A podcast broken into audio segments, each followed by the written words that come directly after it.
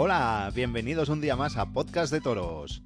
Yo soy Marc Griñó, hoy es lunes 13 de julio del 2020 y como ya sabes, todos los lunes a partir de las 10 de la noche podrás encontrar un nuevo episodio en nuestra página www.anchor.fm barra de toros y podrás escucharnos también en las principales plataformas de podcast.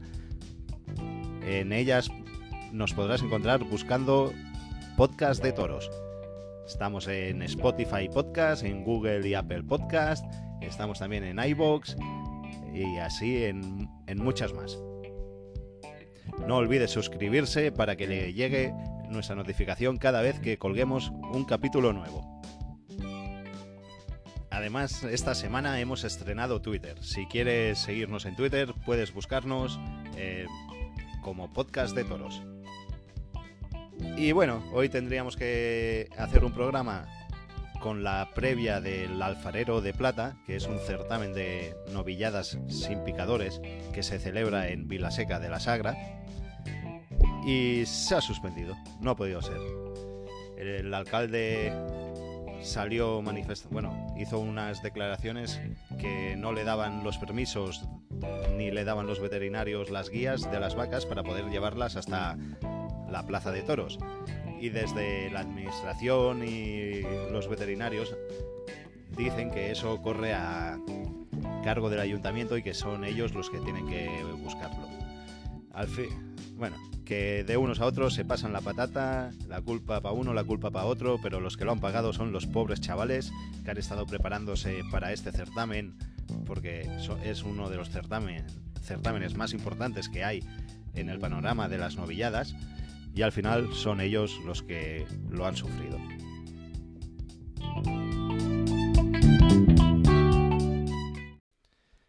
Y en el programa de hoy empezaremos con Francés del Castillo para hablar de la actualidad taurina y luego tendremos a Joan Marín, el que estaba anunciado para este próximo sábado, el próximo sábado 18 de julio, estaba anunciado en el suspendido certamen del Alfarero de Plata, el de Vilaseca de la Sagra. Pero bueno, hablaremos con él. Y también decirles que Podcast de Toros ya va cogiendo difusión, que cada día somos más los oyentes, vamos subiendo. Y también que empezamos ya a que nos tengan en cuenta. Y agradecemos a la futura Unión de Ganaderos del Levante que nos ha hecho llegar una circular para que la leamos en el programa y para que la difundamos. Y se la voy a leer íntegra y la semana que viene ya hablaremos con su presidente Daniel Ramos y nos contará más cosas sobre esta asociación. Paso a leérsela. Comunicado Asociación Unión de Ganaderos del Levante. Desde la Asociación Unión de Ganaderos del Levante queremos trasladar nuestro cariño y afecto a aquellas familias que han perdido a un ser querido como consecuencia del COVID-19, así como agradecer la encomiable labor realizada por todas las personas que han trabajado durante el estado de alarma, en especial a los sanitarios de todo el país. Estamos viviendo momentos difíciles, tanto social como económicamente, en los que la mayoría de los sectores del tejido empresarial español han sufrido cuantiosas pérdidas. Y en el caso de, de las ganaderías de toros de Lidia, el problema ha sido aún mayor. Tras superar el siempre complicado invierno, con cientos de cabezas que alimentar y sin ingresos de por medio, la crisis sanitaria ha negado los beneficios económicos de los meses de primavera y verano. Con la cancelación de todos los festejos taurinos, la situación comienza a resultar insostenible para los ganaderos, desconociendo cuándo volveremos a tener ingresos económicos. Todo ello agravado por el hecho de no contar con el apoyo de las administraciones públicas a la hora de conceder ayudas o subvenciones como otros sectores que sí han percibido. Denunciamos por ello este trato discriminatorio y arbitrario, a la vez que incomprensible teniendo en cuenta los puestos de trabajo generados gracias a nuestro sector y el impacto económico que supone, que supone la celebración de los festejos taurinos. Somos empresas con trabajadores a nuestro cargo de cuyos ingresos dependen miles de familias en toda la provincia de Castellón, como las de cualquier sector, por lo que deberíamos recibir el mismo trato y, y las mismas ayudas. El panorama es de desolación total, ya que los toros bravos son un producto perecedero que tiene unos gastos diarios enormes. Así se están suprimiendo cadenas de ganado, con toros que ya estaban comprados y pagados para festejos populares, por lo que nuestro colectivo se verá en la desgracia de enviar al matadero a miles de toros y vacas si no existe ayuda por parte de las administraciones públicas. No hay que olvidar que sin toro no existirán ni festejos populares, bous al carrer, corridas de toros y otros espectáculos taurinos. Solo, solo, esperamos poder encontrar una solución para volver a trabajar pronto que nos permita mantener todos los puestos de trabajo y que las administraciones públicas estén a la altura de las circunstancias.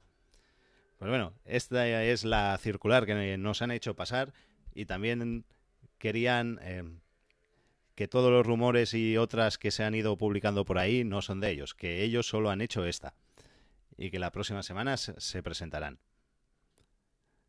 Así que sin más dilación ya vamos a saludar a Francesc. Vamos a ver si lo tenemos por ahí. Hola Francesc, muchos temas calentitos tenemos hoy, ¿eh? Hola Mar, pues buenas noches, tardes o donde el plazo del día donde nos esté oyendo. Pues bueno, dentro de la actualidad que nos brinda el COVID, pues no está mal la cosa, no está mal, alguna cosa tenemos. No tenemos ferias, no tenemos San Fermín, no tenemos Ceret, pero algo tenemos. Algo tenemos. Y teníamos que tener también el alfarero de plata de Vilaseca de la Sagra y tampoco lo tenemos. ¿Qué cosas? ¿eh? ¿Qué cosas? El alcalde, don Jesús Hinojosa, un gran aficionado taurino, al cual se empeñan en hacer su boicot todo el sistema. Esta vez ha sido la Asociación de Veterinarios que no ha querido dar la guía de los animales cuando anteriormente en otros festejos que se han celebrado en Villaseca de la Sagra, el mismo alfarero de plata, sí que se ha dado la guía veterinaria y no ha habido ningún tipo de problema. Es curiosa la cosa que en este momento que el alcalde ha hecho alguna declaración anti-sistema taurino, pues vaya, no ha obtenido la guía de los herales o becerros que se iban a lidiar en, ese festejo. Es curioso, es curioso que el Alfarero de Oro sea un festival, o un, perdón, un certamen de novilladas donde se lidian mayoritariamente en castes minoritarios, vaga redundancia, donde se lidia Monteviejo, donde se lidia Cebada Gago, donde se lidia Ana Romero, donde se lidia Partido de la Resina. Vamos, que es un certamen de novedad referencia a nivel nacional, donde se organiza de forma independiente por parte del señor alcalde, don Jesús Hinojosa, donde tienen cabida todos los novilleros, donde el año pasado el novillero este, Francisco José Montero, eh, quedó triunfador, entrando por una sustitución, una importantísima novillada de Monteviejo, donde van saliendo nombres. Es curioso que este señor que lucha capa y espada contra el sistema, después de hacer unas declaraciones así un poco altisonantes en contra del sistema y en referencia al COVID, vayan y le suspendan la feria, bueno, no le suspendan, no, no obtenga la autorización preceptiva de los veterinarios de la comunidad de Castilla para, para poder celebrar ese tipo de festejos. Es curioso, es curioso. Es curioso, pero de todos modos yo eh, tengo esperanza. Tras el comunicado de la OCA de Toledo, que hay que decir que la OCA es los veterinarios de la administración, los que se encargan del bienestar animal, de ir y hacer los saneamientos, lo de hacer, bueno, de, preocuparse que los animales estén bien. Eh, ellos dicen que es el alcalde el que debe contratar un... espérate, que voy a buscarlo, que tengo por aquí el, el, comunicado que han pasado, sí. Voy a buscarlo mientras ves hablando tú. No, pues a ver. teníamos, a, teníamos a Joan Marín de ahí por aquí de la tierra que iba a debutar en el. Dalmasora, Dalmasora. Lo, a ver, lo, que es curioso es que el alcalde, la culpa no es mía, la culpa no es tuya y no sé quién ha matado a la abuela, pero la abuela se ha muerto. El caso es que no van a dar animales, no van a dar toros y es, y es complicado. Y a mí me parece curioso que una figura como el alcalde de Villaseca, que es una persona tremendamente aficionada, tremendamente aficionada, que el abono para Villaseca, la feria novillada será casi un regalo, no sé si valía toda la feria 60 euros, un abono para ver, no sé si son 5 o 6 novilladas 60 euros, novilladas fuertes, novilladas que son casi de novillos, son de toros porque se celebra en septiembre, el animal ya está hecho, algunos novillos ali ali podrían pasar por toros, de hecho hay figuras que torean toros vendidos como tales con mucha menos presencia, menos cuajo y muchísimos menos pitones que esos toros esos novillos, perdón. Y es curioso que le pongan trabas administrativas a este señor. Cuando este año ya, por ejemplo, la feria de novedades del GMSI se, ha dado por suspendida, no se va a dar, que es una de las ferias más importantes. Cierto es que Calasparra ha dicho hoy que se celebrará la espiga de plata, lo cual está bien, esperemos que la de oro también. Calasparra, otra feria puntera en novillos. Vamos a ver si el zapato de oro de Arnedo se puede, se puede dar y veremos. porque bueno, eh, lo bueno de este tipo de ferias es que las, las montan personas independientes y no empresarios taurinos al uso.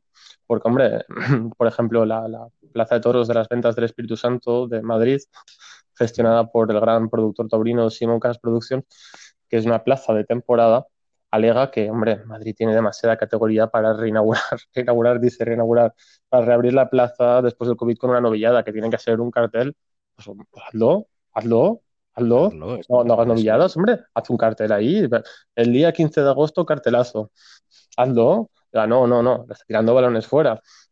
Después el señor, el señor Matilla sí que se ha animado ya a montar alguna corrida, no bajo su nombre, sino bajo el nombre de algún otro empresario, pero ya han aparecido a la, palestra todos los ases del señor Matilla, véase Morante, véase el Fandi, véase Manzanares, véase los toros de Matilla, que ya están ahí, los toros de Matilla, los condenados por afeitar, los de Jiménez Pascal, los de Olga Jiménez, los toros de Matilla ya están ahí, Matilla ha aparecido, ha aparecido bajo la denominación de Hermanos Garzón en el puerto Santa María, que ofrece una corrida de Matilla, todo Matilla. es decir, digo, y torea tu, tu amigo. ¿Cuál de todos? Hombre, el maestro, el maestro que está de actualidad, ¿no? Lo, curioso de esa corrida es que no torea Pacureña, que ha cortado con Garzón por eso. El pobre Pacureña que tiene una mala suerte en eso de los apoderamientos tremenda, ¿no? El año pasado lo deja con Simón Casas, siendo un torero, ojo al dato, triunfador de Madrid, de la Feria San Isidro y triunfador de Bilbao después de la faena que hizo el año pasado en las corridas generales de Bilbao, que estuvo cumbre. Este año, el que es su apoderado, que le iba a ayudar y, y que iba a ser luchar por él, pum, la primera corrida que celebra en el puerto en la frente no lo pone. ¿Qué pasa? En un producto matilla no tiene cabida. No sé si será porque Pacureña es feo, porque Pacureña no parece figura, no lo sé, no lo sé, pero el triunfador de Bilbao y de Madrid, que no tenga cabida en la feria de apoderado. Hmm. Que a lo mejor no, es figura, pero es mejor torero que, muchos. Eh, por, por méritos tendría que ser figura por méritos ya no solo en el año pasado, tanto en Madrid como en Bilbao, sino por, por, lo que ha toreado este señor en esta vida. Me acuerdo de una corrida en si de Adolfo en Madrid, una feria de otoño, que pinchó el toro, que tenía las dos orejas cortadas, que aquello fue guau, colosal. Además, la desgracia personal del, torero, que el, aquel toro de Alcurrucén en la plaza de Albacete le, dejó sin visión en un ojo. Y oye, y no es que se haya puesto a torear de alivio, se ha puesto a torear de la misma pureza, con la misma verdad que antes. No sé si le falta el punto de carisma, no sé si es que es feo, no lo sé. No lo sé, porque, feo también está Lavante, tú. Y ahí está, feo también es Morante y además está gordo. El Julino es Mister España, no sé qué tiene, no sé qué tiene. Falta de carisma, no lo sé. Que es de Murcia, no lo sé, no lo sé. La manía que le tienen. Volviendo al, tema de Vilaseca de la Sagra, que nos liamos a hablar y nos vamos. Mira, te leo así por encima algunos puntos de los que, de los que dice la nota aclaratoria del Colegio Oficial de Veterinarios de Toledo. Dice, como así eh, en el punto 3 dice que como se informó en su momento al ayuntamiento de Vilaseca de la Sagra, los tentaderos que pretendían realizar no estaban autorizados ni como espectáculos taurinos conforme al Real Decreto 145 1996 de 2 de febrero, por el que se modifica y da nueva redacción al reglamento de espectáculos taurinos, ni estaba regulado como festejos taurinos populares, regulados en el decreto tal y cual sí estaban al parecer autorizados como espectáculo público conforme a la ley 7-2011 de 21 de marzo. Y entonces luego continúa. Y es por ello que este Colegio Oficial de Veterinarios de Toledo, al no ser autorizado ni como espectáculo taurino ni como festejo taurino popular, no puede nombrar a los veterinarios designados por la Delegación Provincial de, de, la Consejería de Hacienda y Administraciones Públicas a propuesta nuestra. Por tanto, los tentaderos anunciados por el Ayuntamiento de Vilaseca de la Sagra son un espectáculo público autorizado por el propio ayuntamiento y la asistencia del profesional veterinario será la que determinen las consejerías competentes en estas materias, que normativamente corresponde a los veterinarios de explotación de las ganaderías de lidia de origen y de destino. Claro, claro. Ahí está. No, no, no, sí, sí. A ver, yo, tengo la teoría que el reglamento está para dar los festejos, pero el reglamento debería de flexibilizarse para estar de acuerdo y al orden de la realidad social. La ley tiene que reflejar la realidad social, los deseos de la sociedad. está claro que en estas condiciones de COVID, de posconfinamiento, de nueva normalidad, el reglamento no da solución a los problemas sociales en el ámbito taurino. Es decir, es decir, ahora mismo eh, un reglamento que fija unos mínimos para cuadrillas y tal, y para matadores, pues lo siento mucho, pero igual no tiene cabida, porque habría que reducir los mínimos Y ya no entro en materias mucho más peliagudas como son las pullas, los caballos de picar y toda la vaina, sino ya reducir los costes del festejo taurino. Por A o por B es necesario reducirlos. El reglamento debería adaptarse y amoldarse a la nueva realidad social, puesto que la empresa no puede organizar tampoco un festejo con la totalidad de las entradas disponibles a la venta. Eh, se, debería de eh, también intentar reducir costos. ese coste a reducir costos y después ya pues debería entrarse en la puya. Otro problema que le veo al reglamento es que cada comunidad autónoma tiene su reglamento propio. Eso es curioso cuanto, cuanto menos, ¿vale?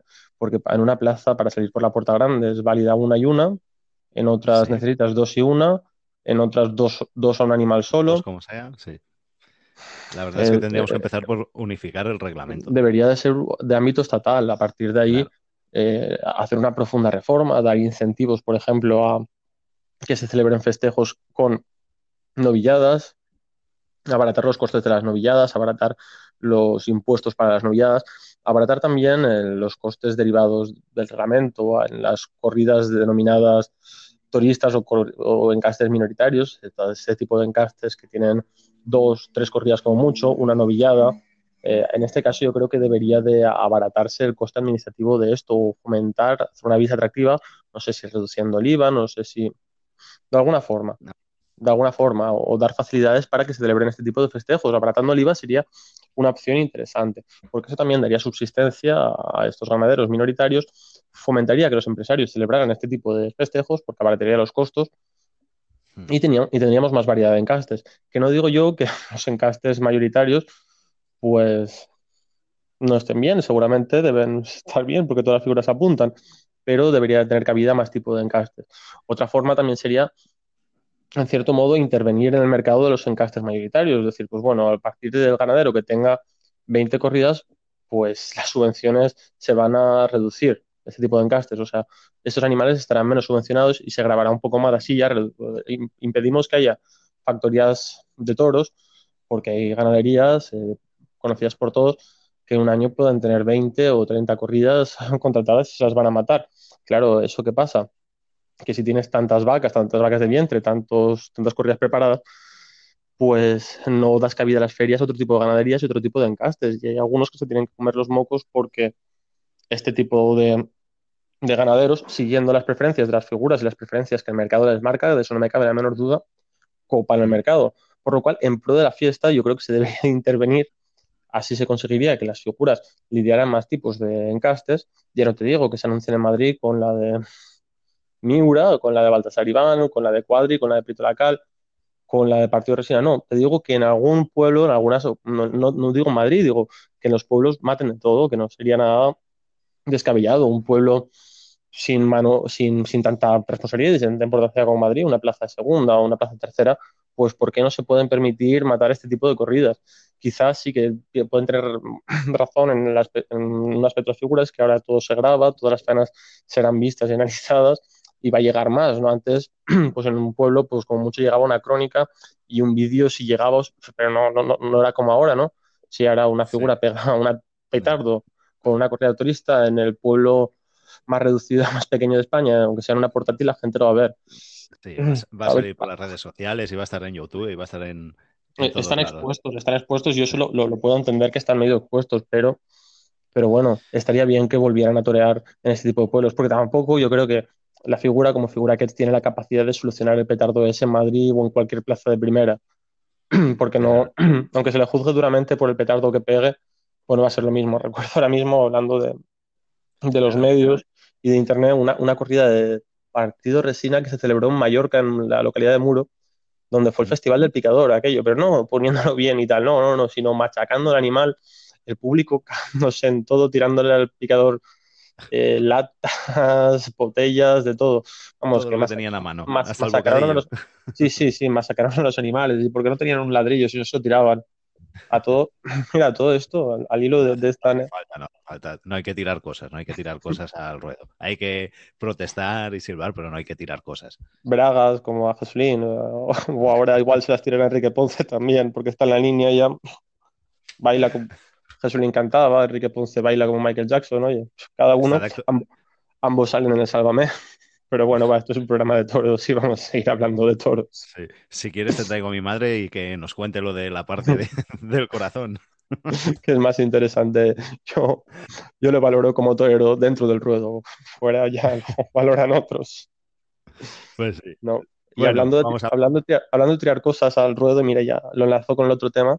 San Fermín, Pamplona. Recuerdo ¿no? que la última corrida de Spla fue en San Fermín, fue una corrida de. Dos, bueno, no recuerdo la ganadería. mira, partido Resina también. Creo que sí, Pablo Romero antes. Que un toro que salió cabrón, salió cabrón, eh, le tuvieron que meter un montón de veces al caballo y una, y una de las veces que le metieron, el, el bicho tiró el picador con tan mala suerte que el picador cayó encima de la testuz del toro y le, infligió una cornada en el, en el pecho. La gente de Pamplona, las peñas son como son, y se pusieron a arrojarle botellas al, picador y cosas mientras el tío iba para la enfermería. Eh, Luis Francisco Espla se negó a banderillar y bueno, la bronca fue máxima. Ya se pusieron a tirar de todo ahí en el, en el ruedo y fue un petardo. Y eso que Espla venía de cortar un rabo en Pamplona el año anterior con una corrida de Osborne. Después del, después del, del festejo eso, ese, Espla ya no, no volvió a Pamplona hasta pasados muchísimos años porque hubo ahí un pequeño divorcio entre Paco Espla y la afición de Pamplona afición de Pamplona que es digna de, estudio aparte. Un año colaron hasta un burro en el tendido. Hombre, sí, pero es. Pero, pero a mí me gusta, ¿eh? tiene que existir Pamplona. Y tendrían que haber unas cuantas más como Pamplona. yo ojalá hubiera, hubiera mil Pamplonas. No, cabe ni un alfiler ni un día de toros allí. Ojalá hubiera mil Pamplonas. Ojalá. Y ojalá en todos los pueblos hubiera peñas con la afición de Pamplona. Porque, por ejemplo, mira, hablando de peñas. San Fermín es lo que es por los toros ¿eh? y por los encierros. Totalmente. Y hablando de peñas y estas fechas, por ejemplo, mira, Teruel, la Feria del Ángel, que se tenía que celebrar en estas fechas, sacaron la empresa los toros de, de Aurelio Hernando, de Victoriano del Río y de Baltasar Iván, si no me falla la memoria. También hay peñas, pero tú ves la parte de sol de la Feria del Ángel de Teruel y está vacía. O sea, las peñas de Pamplona es una barbaridad, es brutal. Son únicas. Son únicas, es una personalidad. Y, y, cuando hay una faena buena, se enteran, ¿eh? Se enteran, se enteran. Parece que no, pero cuando hay pasa algo, ellos se enteran. Que cantan el rey, que cantan la chica Yeye, pero cuando hay un tío está haciendo algo, se enteran. Tendrán sus más y sus menos, pero se enteran. Son curiosas y. Si se tira de rodillas y hace cosas de estas. No te creas, no te creas, no, no, no, no, pues no, no estoy de acuerdo, no estoy de acuerdo en eso, porque por ejemplo, el maestro Antonio Ordóñez, un tío que toreaba muy bien, muy, muy bien, fue ídolo de Pamplona. Era un torero que toreaba muy, muy, muy bien. O sea, se enteran. Si, si un tío pero claro, no van a llegar a entender las... Eso era antes, ahora... no, bueno, el, año pasado triunfó Cayetano. Cayetano quiere un hijo ah, tuyo bien entendido. a eso me refiero. Bueno, ahora se valoran toreros como Roca Rey, que es un torero valiente, que se los pasa cerca. Julia ha sido triunfador de ahí muchas veces, otro tío pues tiene su carisma. Pero bueno, sí, está claro que, por ejemplo, el toreo de, de Urdiales no cala en Pamplona ni, ni mucho menos o el toreo de Morante. Que Morante, por ejemplo, no va a Pamplona. Morante pero me gustaría verlo, ¿eh? Ahora, actualmente. Creo que sí que estuvo en, su día. No, no, sí, sí que estuvo, pero se lo dejó, se lo dejó, se lo dejó, sí, sí que fue. Enrique Ponce también fue y se lo dejó. Y, hombre, toreros como José Tomás llegaron a triunfar en Pamplona. Que Pamplona, el toreo ¿cómo decirlo? El torero de agallas, el torero macho, le gusta, lo tolera. Y además pues, tiene una fijación en las tocadas. Si no matas a la primera, olvídate de cortar dos orejas allí, ni de coña. Y el público de sombra es muy, muy entendido. O sea, Pamplona tiene una idiosincrasia particular. Desde luego, no tiene nada que ver. La, sombra con el sol no tiene nada que ver, ¿no? No, no, no, no, no, no, no, no. El sol está a su rollo, cantando sus cosas. Si pasa algo interesante, pues lo miran. Miran, si, si, si no, pues pasan. Cantan la chica y el rey. Bueno y ya, y ya, y ya, Padilla Maravilla. uno de los momentos más graciosos que últimamente recuerdo de, los toros ¿Mm? es, eh, la despedida de Padilla, que le cantaban Padilla, quédate, Padilla, quédate, como si, si fuera un folista. Y, Padilla llorando, llorando a mares. Le falta decir, pues me quedo. Pues me quedo. Hubiese estado bien, ¿eh? Hubiese estado bien. Que nos gustará no, no como torero, pero. no, mi Padilla me encanta. Padilla me encanta. Mil Padillas más. Padilla es un tío que yo, o sea, no sé sea el más fino de todos, pero es un torero honrado. Es un torero honrado que se, las, que se, las, ha visto con todo tipo de animales. Y Padilla, vayas la tarde que vayas, al pueblo que vayas, estás, estate seguro que el tío dará todo, lo que tiene, el 100%. Se tirará de rodillas, será su espectáculo. Tú sabes lo que vas a ver. Y le da igual así, plaza de primera que de tercera, que una portátil, ¿eh? que es igual en todas las plazas. no, no, no. sales convencido de que ese tío te ha devuelto hasta el último céntimo de tu entrada. Muy bien. Y este tío se, se metió, se, se encerró con seis miuras en Bilbao, ha toreado lo más duro, de lo más duro, de lo más duro, hasta el percance en Zaragoza. De hecho, toreo está en mi pueblo, en. En la plaza portátil hace mil años y se arrimó. Sí. ¿Cuánto hace que no hacen corridas en Benicarló? Antes hacían, ¿no? hacen corridas? Antes hacían en fallas, mira, y la portátil. sido 94, 95. Sí, sí, sí, hombre, aquí ha llegado a haber toros de Concha y Sierra eh, y han pasado toreros El Soro buenos. iba mucho, bueno, iba mucho a Benicarló y a eh, Vinaros, pero el Soro, El Soro tenía, la, tiene la Peña Taurina aquí y el hermano del Soro y también estuvo Jesulino y ha habido toreros interesantes. Han dado dos alternativas al torero medio Benicarlando, medio Benicarlando, medio y Benicarló, aparte de, de la alternativa esta, se han dado más. Y, pero bueno, se, se están dejando dar festejos ya en Benicarló hace un montón de años. En Vinaroz hará dos. En Castellón este año se va a pasar en blanco. Parece que en Valencia y en Alicante también, en plazas como la Vaidalba o las plazas de Oropesa. Utiel, Requena, tampoco se va a dar festejos. La plaza de Benidorm tampoco va a dar festejos. Es curioso. Y no Me sé por qué no se van a... Falta saber Vilafranca, que tengo que preguntar por ahí Falta saber. Es curioso. Es curioso porque no se dan festejos, porque en Valencia la feria de julio eh, ni está ni se le espera. Cuando se podrían dar toros en la feria de julio, no hay nada que lo impida, pero ni está ni se le espera. No hay nada que lo impida, ni está ni se le espera. 25 de julio se están dando toros en otros sitios. El señor Simón Casas no ha dado señales de vida. Por otro lado, el 9 de octubre en Valencia se ha dado tradicionalmente una novillada, ni está ni se le espera. En plazas como Castellón, anteriormente se celebraba la corrida de la beneficencia en, en mitad de julio, junio, y está y se le espera. La última, se tore- la última que torearon creo que fue Andy Cartagena, En eh. Paco Ramos, sí, sí, en Castellón, de la beneficencia, Andy Cartagena, Paco Sí, sí. Ramos, Vicente Perades, Alejandro Rodríguez, Diego Llonard y Abel Valls, cortando Diego Llonard, no sé si fueron dos orejas, una faena muy, muy buena, pero luego ya le cogió la enfermedad al pobre chico y bueno, todos sabemos lo que Lo que- pasó. Lo que decía es ¿Eh? que Castellón desde hace años solo tiene la Madalena y no hace nada más en todo el año. Y se, a ver, Castellón, hay, hay que tener en cuenta que es una plaza privada, ¿no? Castellón no de- es una plaza que aunque la lleva una empresa, la empresa, eh, los propietarios de la plaza son familias de Castellón, no, no tiene nada que ver la Diputación ni nada con ella. Pero vamos, se podría pedir que se hiciera algún festejo para que no pase el año en blanco, una corrida en octubre. En Minaroz mismo tenemos precedentes de corridas en octubre, si no recuerdo mal, la alternativa de, Vicente Prades, torero de Castellón, con toros de Marcos Núñez, que se la dio el maestro Esplá, fue no, final de septiembre, principios de octubre. Hace muchos años ya de eso. Bueno, pero hay, pre- hay precedentes. Sí, y algún festejo también, como el del toro ratón, algún Claro, festejo claro. popular, pero Hay, hay- no, es, no es lo normal, ¿eh? que en octubre hagan algo aquí. No, no, no, claro, claro, pero, pero hay precedentes, hay precedentes, hay precedentes. En Valencia, Sí. por ejemplo, ya se- esa comunidad valenciana es que está, es un páramo, taurino, un páramo.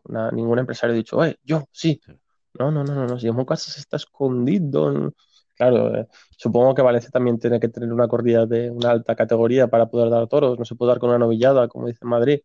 Supongo que la Feria de Julio no tiene el caché suficiente cuando la Feria de Julio ha sido más importante que la Feria de Fallas durante muchos años, porque el patrón de la ciudad es Santiago Apóstol, San Jaume, y la feria importante era la de julio. Eh, no, pero no, no. Y es el 25 de julio, no estamos hablando de principios de julio que estamos ahora, sino el 25 de julio. Otras plazas en estas fechas sí que están, sí que están eh, eh, poniendo carteles en la calle. Ávila ha puesto carteles en la calle. ¿Por qué el Simón Casas no ha presentado aunque sea una mini feria de julio? ¿Por qué? Pues por lo que hablamos la semana pasada, porque no va, ¿Por qué? no ve él dónde pueda ganar. No, ¿Por qué? él no va a Eh, sacar es- beneficio de es nada de todo es esto. él- vergonzoso.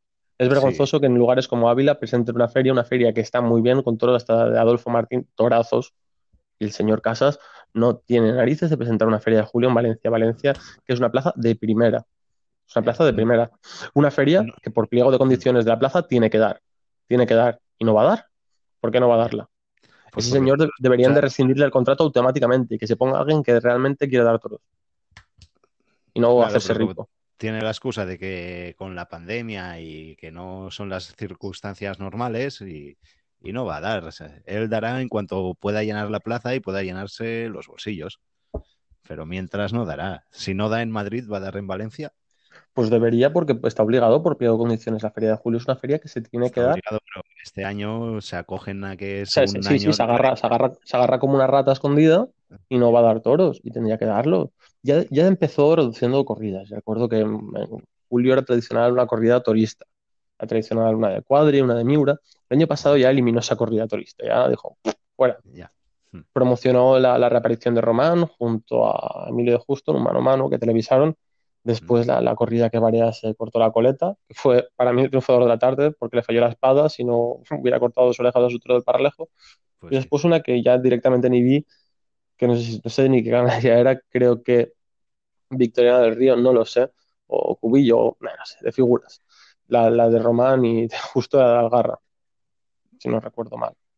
Pero bueno, Que, y, también de una novillada, pero este año nada, nada. La Plaza de Valencia, el, fíjate, sí, yo estuve allí, el 8 de marzo, el día de la manifestación, dio una novillada. Una novillada que, que sin picadores, que pese a costar la entrada, no la entrada, no la cara, eran 12 euros general. Bueno. Oye, media plaza, un 8 de marzo, para una novillada sin picadores, casi media plaza, amigo, planteate dar algo, planteate dar algo que no vas a perderlo todo. Pues sí. Cobarde. Y si en vez de ponerla a euros lo hubiese puesto a 5 o 6, lo hubiese llenado. sí, igual las de la manifestación feminista que pasaban por delante de la plaza hubieran entrado todas. Claro. Mm. al menos tenemos las novilladas de Canal Sur. ¿Viste las de Sí.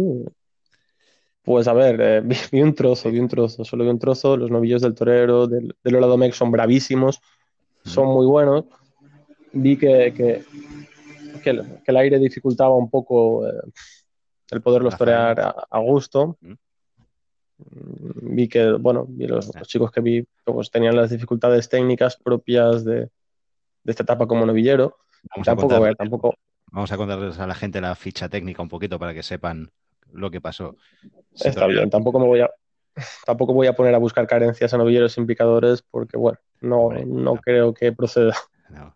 Que, que te metas con los figuras y porque no dan la cara y, no salen, vale, pero a estos hay, que tener paciencia con ellos. Hay que respetarlos y tener están, paciencia. Están aprendiendo y están para mejorar. Y seguro que día tras día ellos se van dando cuenta y van mejorando de las cosas. O se van para su casa. Bueno, sí. bueno, la ficha es Alejandro Duarte de la Escuela Taurina del Campo de Gibraltar cortó dos orejas. Mario Sánchez de la Escuela Taurina de Ubrique también cortó dos orejas. Molí de Ronda, eh, perdón, Molly de Ronda de la Escuela Taurina de Ronda cortó dos orejas. Ismael Martín de la Escuela Taurina de Salamanca, oreja. Guillermo Corbacho de la Escuela Taurina de Algeciras, oreja. Y Víctor Cenato de, la Escuela Taurina Linense, oreja. Bueno, no, no está mal. En cuanto a casquería, van bien todos. Hubo nueve orejas. Está bien, está bien. Nueve orejas en, una novillada está bien. ¿Estás? Ah, sí, estoy. Vale, seguimos. Bueno, pues yo destacar más que nada el buen juego dado por los novillos del Oradomec, los animales bravísimos, los novillos del torero. Una ganadería que curiosamente, que hecho precha, las figuras no quieren. ¿Por qué será? ¿Por qué será? viendo el comportamiento de los novillos, oye, novillos encastados, humilladores, repetidores, bravos, con transmisión. Igual eran un poco listos, ¿eh? Fíjate. Igual eran un poco listos. No lo sé, es que ya sabes que yo este mes trabajo muchas horas, que no, no vivo del podcast, ojalá algún día sí, ¿no? Pero no vivo de... Sí, no. Estoy muchas horas ocupado, de verdad es que no sé ni cómo tengo tiempo de hacerlo y para el lunes. La semana que viene sufriremos ¿eh? para hacerlo. Igual te toca hacerlo a ti. Uh, pues, eh, señores de la audiencia, la semana que viene no hay podcast. va a haber, va a haber, algo va a haber, que encima tenemos a, un invitado que no quiero desvelar por si acaso pasa algo, pero y ya que voy a sacar el tema, vamos a hablar de ello. Eh, van, a hacer, van a hacer una nueva asociación de ganaderos de Levante que han presentado una circular y que hemos leído en la entradilla de nuestro programa. A ver si hay suerte y pueden celebrar algún festejo a ellos. A ver si hay suerte. Todo esto también se celebró un concurso de recortes en la plaza de Año Verde Tajo, además de, de una novillada mixta con Martín Burgos por delante y dos novilleros después. Los dos novilleros salieron a hombros. Destacar que en el concurso de recortes, dos recortadores fueron heridos por, ¿eh? fueron heridos por asta de toro. Qué bueno, que se están dando cosas. ¿Mm? Digo, que no me fastidies la crónica de los recortes, que la tengo ahí. No, no, no, no, no. destacar que, se están haciendo cosas. cosas, lo cual me alegra muchísimo. Tengo muchísimas ganas de ver la, corrida de Adolfo de Ávila. Me parece un corridón de toros. No sé si habéis visto las fotos. Muy recomendables. No sé si Simón Casas habrá visto las fotos, a ver si se acuerda de lo que es un toro. Un togo, como dice él. Un togo. Un togo, arte, cultura. Haz togos, hombre, haz togos. Produce, produce. Sin vergüenza. Produce algo. Que haga algo, que, vea los togos. Que, que, de la caga. Que, que hasta el señor Matilla. que hasta el señor que hasta Matilla ha salido de la cueva, que Matilla ya ha sacado la factoría a producir. Si Matilla sales que no hay peligro, hombre. Si Matilla sales que no, es que no hay peligro, que salga Simón, hombre, que salga Simón.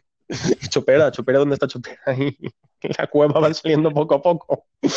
Pero os quiero imaginar ahí metidos en una cueva, primero saliendo Matilla, viendo el sol.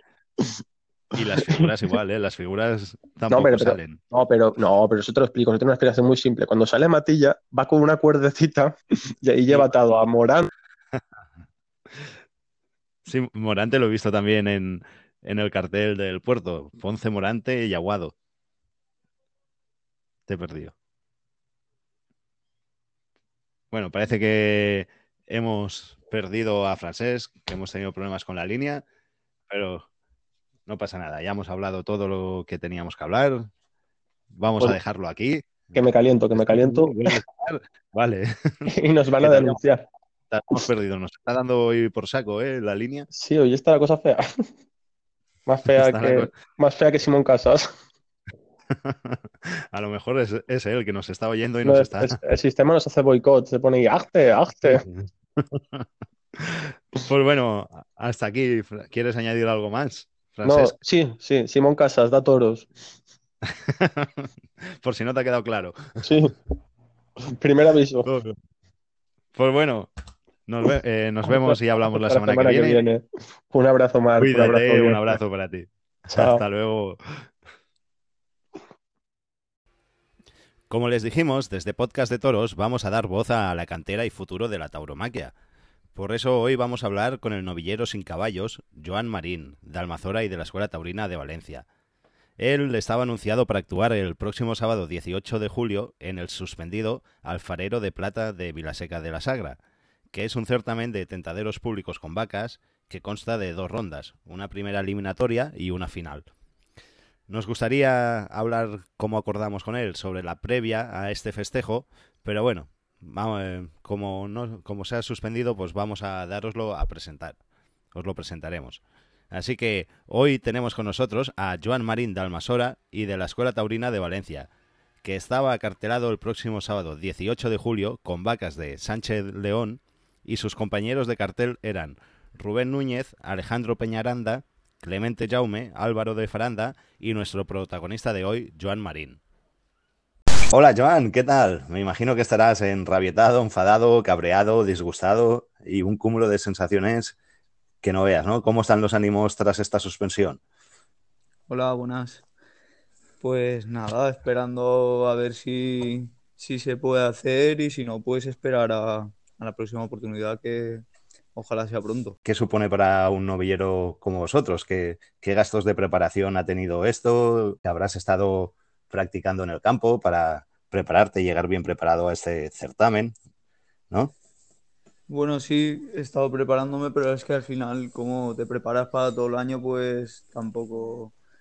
Quiero decir que no es solo de, de la preparación que pierdes por el certamen, sino que hay más cosas y al final, pues todo vale porque tienes que estar entrenando siempre y intentar rascando lo que puedes. Y tras el comunicado de la OCA de Toledo, ¿crees que, que puede haber un giro en la situación y que al final lleguen a un acuerdo y se pueda realizar el certamen? ¿O cómo lo ves? Yo creo que eso es lo que queremos todos, pero en verdad no está en nuestras manos y pasará lo que tenga que pasar. Hombre, sí, está en, las manos de ellos y a ver si son capaces de arreglarlo, ¿no? Por el bien de la tauromaquia, que ya nos están dando bastantes palos y a ver si ellos mismos lo pueden arreglar. Pues Esperemos que, que así sea. Además es un certamen muy bonito y, y además para nosotros es muy importante porque Villaseca la Sagra es un pueblo que tiene después repercusión para los sin caballos. Y, y, tiene dos certámenes. Tiene el certamen de plata que, y el certamen de oro. Cuéntanos un poco, cuéntales un poco a la gente que nos escucha cuál es el, el certamen de plata, en qué consiste. Pues se diferencia de que el certamen de plata solo pueden participar novilleros sin caballos y el certamen del alfarero de, de, oro, pues novilleros con caballos. Y el... la diferencia. Se trata de unos tentaderos, hay una selección de los chavales y al final se hace una novillada en la que cada uno mata a un novillo y queda un triunfador. Y hay que decir ¿no? que el alfarero de plata sirve para clasificarse para el de oro. ¿No? Sí, Son eliminados. Sí, es verdad, tienes una oportunidad. Son, digamos, un, una semifinal y una final, y luego ya pasarías al alfarero de oro. Muy bien. Y bueno, vamos a empezar a la gente a contar quién es Joan Marín, por si queda alguien que no sepa quién es aún. Vamos a contarles. Joan Marín es un novillero sin caballos, que es de Almasora y ha estado en las escuelas taurinas de Castellón y Valencia, en la que pertenece actualmente, ¿no? ¿Es así, Sí. Joan? Sí, sí. ¿Y desde cuándo estás en la escuela de Valencia? Bueno, pues desde finales de 2016 estoy en Valencia, debuté en Castellón, maté uno- dos novillos y ya me cambié, me cambié a la escuela de Valencia. Y ahí sigo, Sigues en la de Valencia desde el 2016. sí. Más o menos. ¿Y, ¿Y qué recuerdos tienes de la primera vez que te pusiste delante de un animal bravo? Uf, yo creo que ha sido de lo más bonito que, que he vivido porque los principios en verdad es lo más bonito porque no eres consciente y al final es como un juego y es lo que te divierte de verdad. ¿Y la primera vez dónde fue? La primera vez que te pusiste delante de una becerra, en una capea o en algún sitio. Pues en tipo una capea que se hizo en la Plaza de Toros de Castellón y echaron una becerrita que no la habían probado aún y pues una tandita o dos de esas que, que te llevas y mira ahí empecé. Ahí empezó la tontería y al final pues me enganché y para adelante. ¿Y en casa cómo, cómo reaccionan cuando les dijiste que quería ser torero? Bueno, pues a mi madre no le gusta mucho, porque padece mucho. En verdad le gustan, le gusta lo que, lo que es torear, pero no que lo haga yo, sino que ir a verlo y, y que lo esté Y que toree otro, claro. Y nada, pues todo lo otro bien. Me apoyan en todo y, y soy yo el que, el que tengo que poner de mi parte para conseguir algo. ¿Y quién es el, el que más te ha apoyado y el que está ahí al, al pie del cañón contigo en esto de, del mundillo de los toros? Bueno, pues al final todo aquel que te ayuda pone su granito de arena, ¿no? Pero bueno, al final mis padres son los que estoy viviendo en su casa y al final pues son los que me ayudan de verdad, porque yo ahora mismo pues no soy independiente y son los que me ayudan. Y bueno, vamos a hablar ya de la faceta de novillero. ¿Dónde debutaste? ¿Cuál fue tu debut?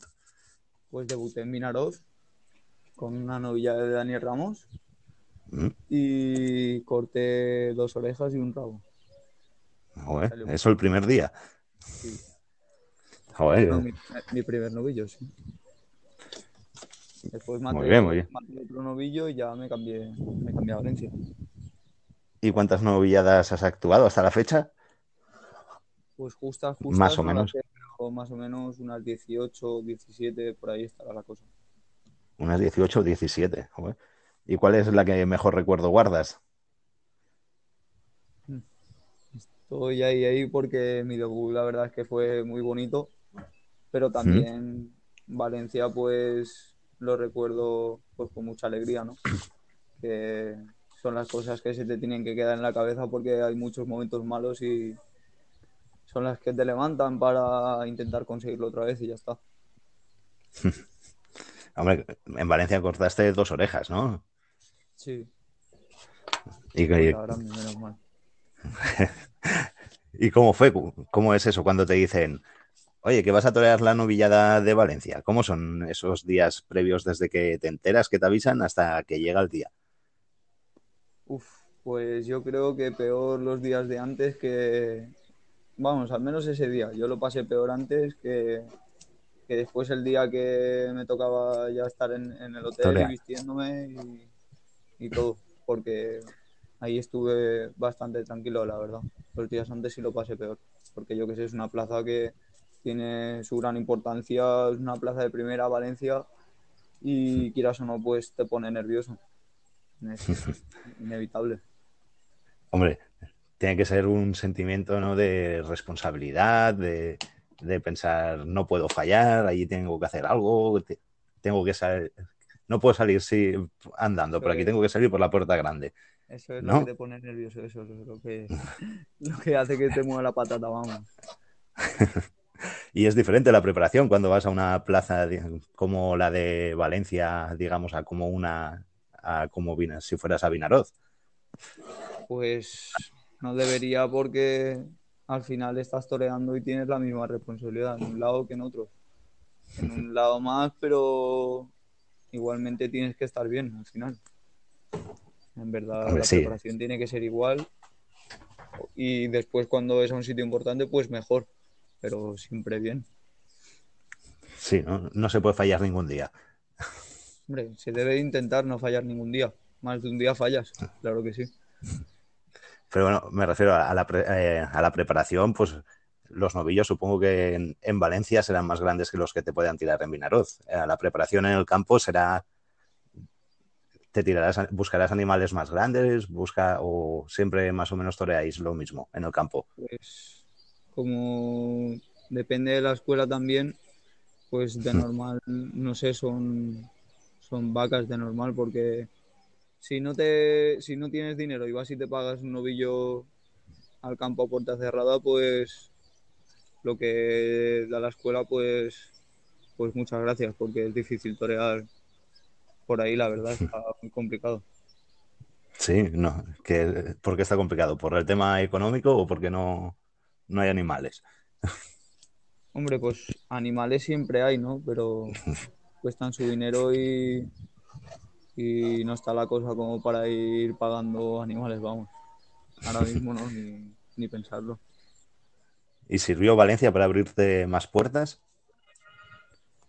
Hombre, pues yo creo que en algún lado sí, pero mm, es que en verdad depende también de la escuela, no, no ellos si quieren me van a poner haya cortado dos orejas o no, y si no, pues no.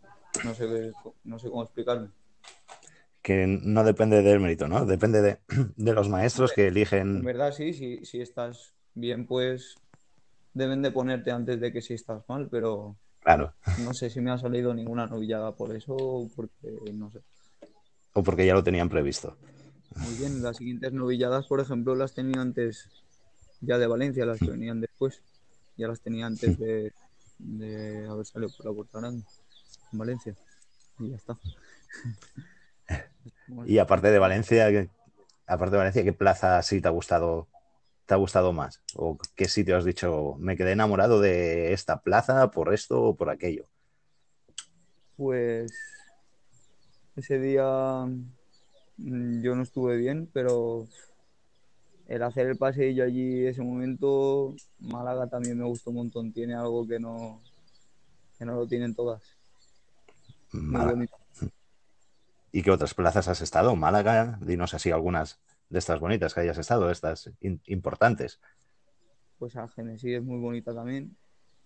Mm. Volví a Valencia después en octubre. Mm. Mm, más, eso ya está. Pues en en Valencia sí ya está. Y bueno, y empezaste en la escuela de Castellón y cambiaste a la de Valencia. ¿Cómo es eso? ¿Cómo, eh, ¿Qué te llevó a cambiar de, escuela? Bueno, pues mm, cada uno marca su camino y pues decidirme a la escuela de Valencia porque en ese momento pensé que era mejor para mí y no sé si me habré equivocado o no, pero bueno, yo estoy muy a gusto y es lo que cuenta al final. Pues sí, lo importante es estar a gusto y estar donde mejor estés. ¿Y de quién ha aprendido más Joan Marín? Por ejemplo, ¿quién es el torero que más vídeos has visto de él por internet y por ahí? Hombre, pues me he fijado unos cuantos, pero no sé, te podría decir pues Maestro Joselito, José Tomás, Talavante, Marea, que lo tengo aquí muy cercano, pedazo torero, mm, no sé quién decir más. Hombre, siempre, siempre hay uno, ¿no? Que miras más, yo qué sé siempre hay uno que dices, este es el que más, em, más me gusta. ¿Cuál es tu torero preferido? Yo, mis, mis principios de ir a ver corridas de toros y todo eso, que es lo que se te queda marcado, pues ha sido yendo a ver a Jonathan, ¿no? Y Jonathan. Es, lo que me ha hecho engancharme a mí, en verdad, si no, yo creo que, no estaría haciendo lo que estoy haciendo. creo que no hubiera empezado, me hubiera gustado, hubiera ido a verlo eh, como espectador, pero seguramente no, no me hubiera dado oportunidad. Vale. Y además sois del mismo pueblo, ¿no? Varea y tú. Sí, sí, los dos de Almazora somos paisanos. De Almazora, que allí menuda afición hay a los toros, ¿eh? Qué envidia me dais. Desde aquí de Vinarol me dais una envidia que no veas. ojalá que tuviéramos la mitad. Y ojalá fuera todo mejor también, que siempre se puede mejorar. Pero bueno, la verdad es que también crea mucha afición lo que es el toro en la calle. La verdad es que sí. Y a ver si al, final nos unimos los, los toros de la calle y los de las corridas, porque al final esto nos están pegando palos por todos lados y como no nos unamos, van a acabar con nosotros. ¿eh? ¿Qué te parece la Generalitat? Lo que nos está haciendo. Esta semana tenía que salir también el, el decreto de los bows al carrer y aún no lo han presentado. Y se van pasando la patata. Ahora dice que tienen que pasarlo a sanidad y así nos tienen, pasándose de unos a otros, los ganaderos sin ayudas, sin nada que les ayude, sin lidiar y no, no veas. La verdad que está la cosa mal para todos, pero nos están tratando diferente porque no se puede dejar algo de lado si estás ayudando a todo al final y no puede ser que un hombre tenga una ganadería y tenga que tirar todo lo que tiene al matadero, que se lo paguen por nada y además que ya no es, ya no es perder dinero, es perder lo que tú has tenido toda tu vida y que al final se pierde un ecosistema y se pierden cosas que ya no tienen ni que ver con la tauromaquia, que son muy grandes, muy importantes. Pero bueno, yo creo que se darán cuenta del mal que han hecho porque al final tiene que repercutir por algún lado. Eso esperamos, que, por algún lado le repercuta. Y bueno, ¿y este año qué? ¿Qué carteles y actuaciones se te han suspendido por culpa de, la pandemia? Pues iba aquí a Castellón, a mi plaza, a mi tierra, que tenía muchas ganas de ello porque al final lo esperas durante, no es, no es desde que me lo han dicho, sino viene ya de, de años. Que ya lo tienes en el punto de mira, ¿no? Quiero actuar en Castellón desde, supongo, cuando empiezas. Lo tienes en la cabeza, vamos, estando entrenando allí, la miras y pues te imaginas como que estás allí, ¿no? y bueno, también iba a Nimes, a Francia. Oh. Y ahora mismo estoy acartelado para Beciers. Se me suspendió Nimes y ha salido Beciers, menos mal. Menos mal. Menos mal, menos mal. Y te guardan. ¿Y te guardan algo para el año que viene de estas que se han suspendido o no se sabe nada aún? Pues la verdad es que no han dicho nada, pero bueno, eso esperamos todos, ¿no? Que se haga y, y que podamos disfrutar y, vivirlo. Eso esperamos, eso esperamos, que puedas estar en Castellón, en Nimes, en Beciers, en Valencia y en todas no pinta bien la cosa porque, bueno, conforme está el tema del COVID, pues mm, hay veces que no se puede ni llevar a cabo porque es que es que no da, no da para hacerlo. Entonces, pues es muy difícil Y, y, hay que comprenderlo también, pero bueno. Hay que comprenderlo, da rabia, pero da rabia que ves otras cosas que sí que se pueden hacer y se dejan hacer, pero los festejos taurinos.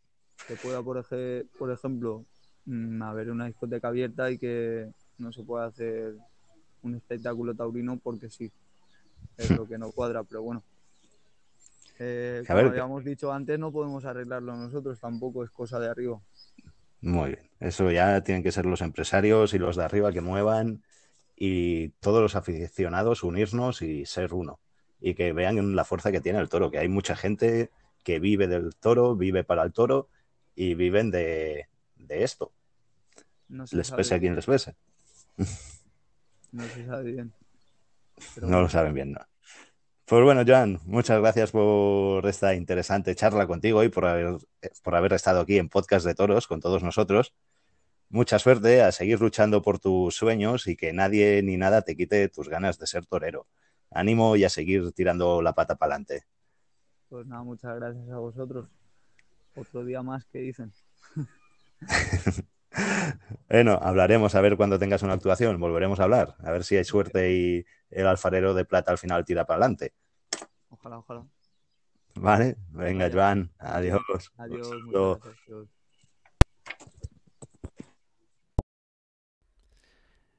Y ya después de haber hablado con Joan Marín, vamos ya a hablar de los festejos populares, donde el pasado sábado se llevó a cabo el primer concurso de recortadores post-pandemia y, se realizó en Ayover de Tajo, Toledo, donde fue colgado el cartel de no hay billetes, para que luego digan que los toros no interesan, o que cada día interesan menos. Ja, nanay. La plaza llena y porque no se dejaban entrar más gente que estaba el aforo limitado. Pero bueno, y el concurso hay que decir que fue emitido por Televisión Castilla-La Mancha y gracias a ello se pudo seguir desde todos los lados del planeta.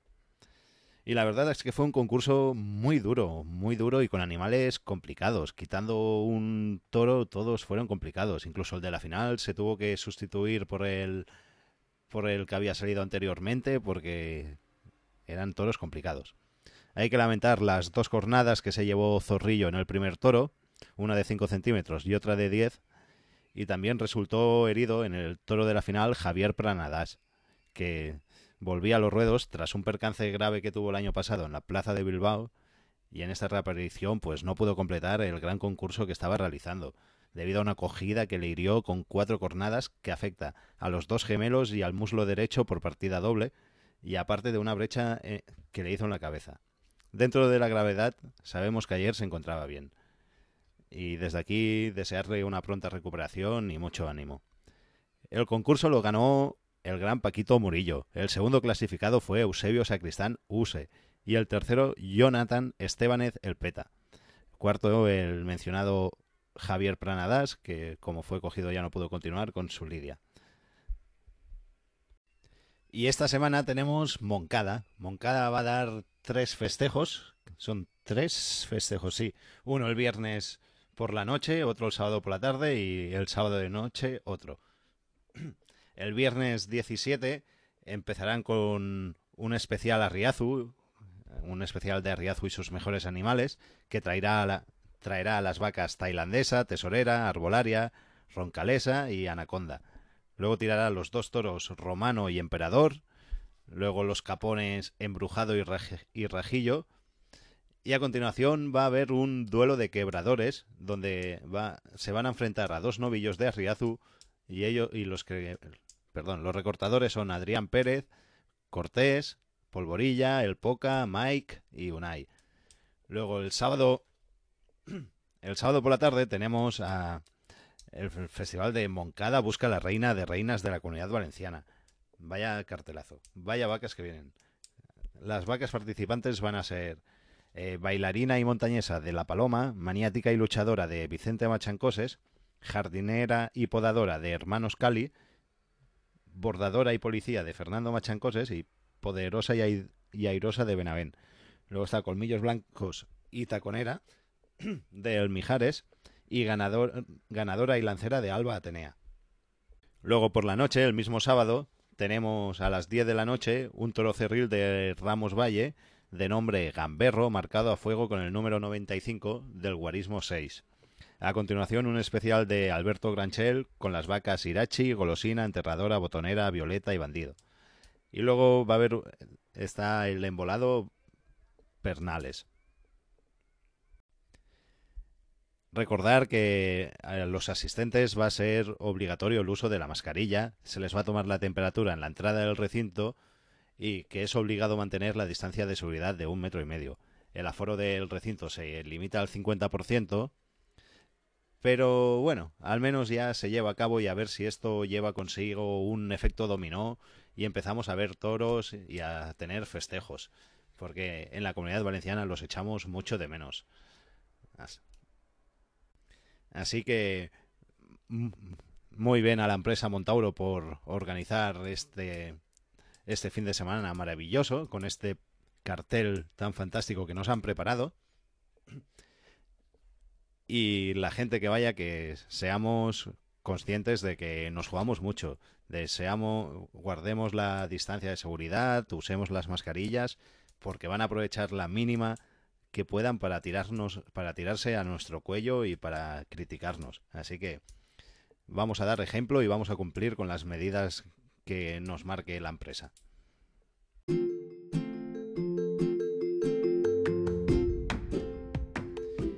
Y bueno, hasta aquí nuestro podcast de hoy. No olvide suscribirse a, nuestros canales en iVoox, en Spotify Podcast, en Google y Apple Podcast.